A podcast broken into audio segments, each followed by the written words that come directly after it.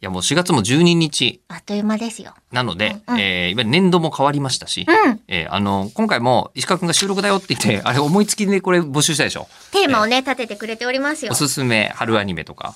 そうだよね。うん、とか、あと、部署移動クラス替えそうねの思い出っていう。確かに。こういうのってさ、あの、毎回思うんだけどさ、1ヶ月分ぐらい我々取っちゃうじゃないまとめて。えー勢いで、うんえー取っちゃうのに、どうしてこんな季節性の高いことをやるいつも。私、違和感に気づいてなかった。で我々聞いてるはリアルタイムでそうなんでしょうけど、聞いて聞くだいさっててるる方と、かまらだすやるっとてんのってなるよね。そうゴールデンウィーク近くになったのに、おすすめの春アニメはとか、まあ、まあまあまあまあいけなかないけどもまあ、今ね、うん、テーマメールあそうか我々が余計なことを喋ってるからかなるほど。じゃあ早めに読んだ方がいいやつじゃあラジオネーム龍之介さんからいただきましたはい。はい、えータイトルが「中国に行けば水をかぶって変身できると思っていました」 というどういうことかわかりますねランマですね。そうです。は。はいい、吉田さん、えいこさん、こんばんは。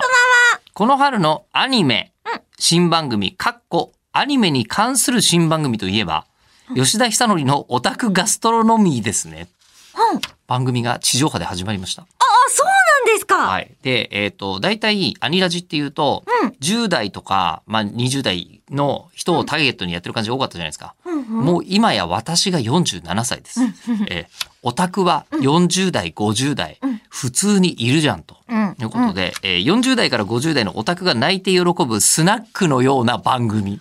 なるアニメの話ができるスナック。ほど。うんうん。みたいなものを作ろうと。ということで、えーこんな面白そうな番組、なんで教えてくれなかったんですか っていう、えーあの、そういう言い方をしていただいてますが、えーなんで教えてくれなかったのか、はっきり言いましょう。直前まで決まってなかったから です。